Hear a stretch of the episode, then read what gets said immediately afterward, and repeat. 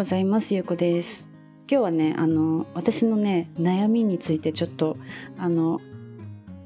打ち明けてみようかなと思います。あの私の悩みっていうのはね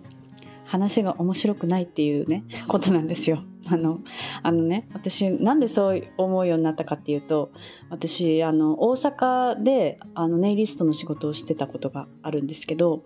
あのその面接の時にねあのいろんなこうその技術のテストとかもあったけどそのいろんな話をする中であの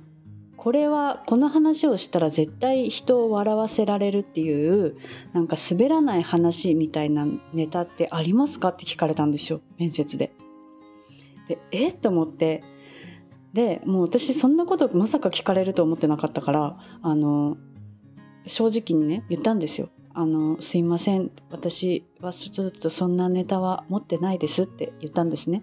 そしたらその面接してくださった方がねあの大阪の人はねってあのそう話ををあの聞いたりとかそういう面白い話をするのがすごく好きだからあのそういうネタは一つ持ってた方がいいよって言われたんですよ。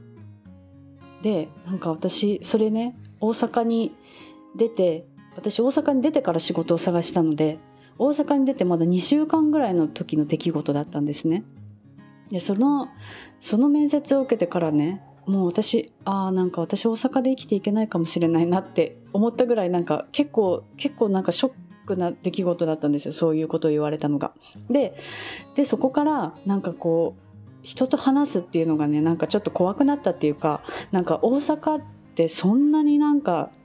そんなにハードルが高いのと思ってなんかちょっと喋るのがねあの辛くなったっていう出来事があってでなんかそれそういうことがありながらも、まあ、大阪でねそうやって生活してネイリストとしても働いてたんですけどなんかそれと別でもう一つねその私がちょっとコンプレックス話すことがコンプレックスになった出来事があって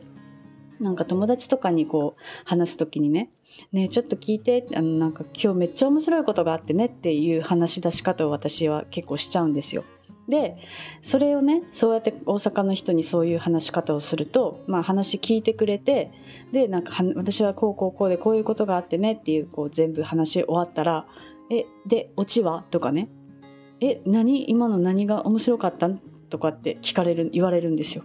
でもなんかその今日面白いことがあってねって言ったのは私なんですけどなんかもうそれ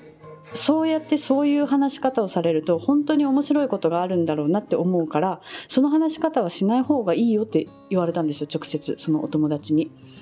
でなんかそれそれもその面接の時と同じでなんかすごくこう私のねあの喋りが面白くないっていうのを否定されたよ否定されたような感じだったからなんかそれからもう本当に話すことがコンプレックスになってで私はねあのもう大体こう話をする時は聞き役に徹するっていうのをねあのするようになったんですよ。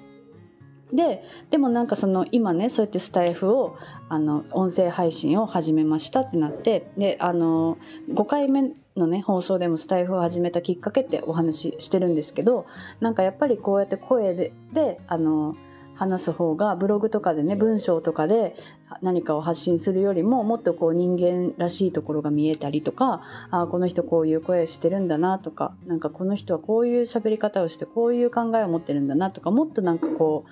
伝わると思ったから私はそうやって始めたいなと思ってね始めたんですけどなんかねそれをちょっとこう思い出してなんかこう私私の話ってやっぱり面白くないのかなってねなんかこう今でもねやっぱり思うんですよ。そうでまあでもなんかその最初の1回目のねあの自己紹介のあの音声を聞いて面白かったって言ってくださる方もいたからなんかあやっぱりこうなんか別にそんなにハードルを上げすぎなくてもいいしなんかあんまりそうやって面白くしようってなんか意識しなくてもいいし、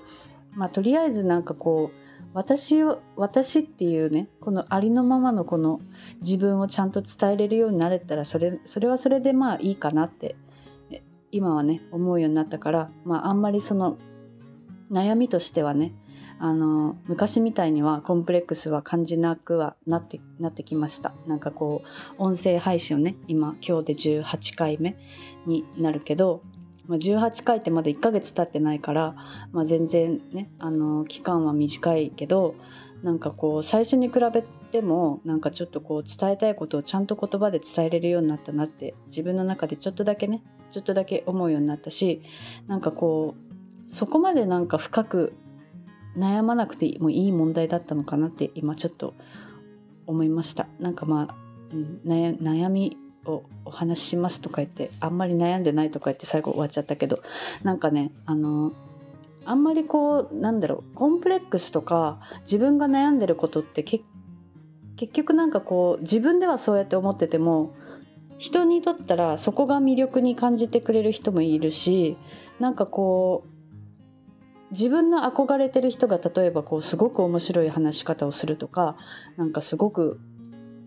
楽しい、ね、あの話術を持ってるとかねそういうなんか憧れとかってあるかもしれないけど別になんか私がそこを目指す必要はないのかもなってねなんかこう改めて思ったんですよ。なんか最近結構ねそういう自己需要ってなんか自分のこのありのままの自分を認めるっていうことがすごくできるようになってきたから前に比べてねなんかまだまだこう全て完璧ではないけどなんか前に比べてそうやって自分のあの悪い面とかね嫌いな面とかも認めてあげられるようになって受け入れられるようになってきたからそそういうねこの喋るのが苦手っていうのも受け入れられるではいるんですけどそうだからなんか今日私が伝えたかったのはねなんかこう悩みって別に、まあ、あってもいいしなんかそれそれをね無理にこう変えようと思ったりなんか他の人と同じようにこうしようと思ったりとかってしなくていいんだなっていうのをねあのちょっと感じたからなんかそういうねお話を今日はしてみました。うん、なんか悩み悩みと思ってもあんまりその深刻に考えなくてもいいのかもなっていうのをねちょっとあの学びです私の。はい、今日はねそんな感じであの今日もちゃんとまとまってないけど終わります。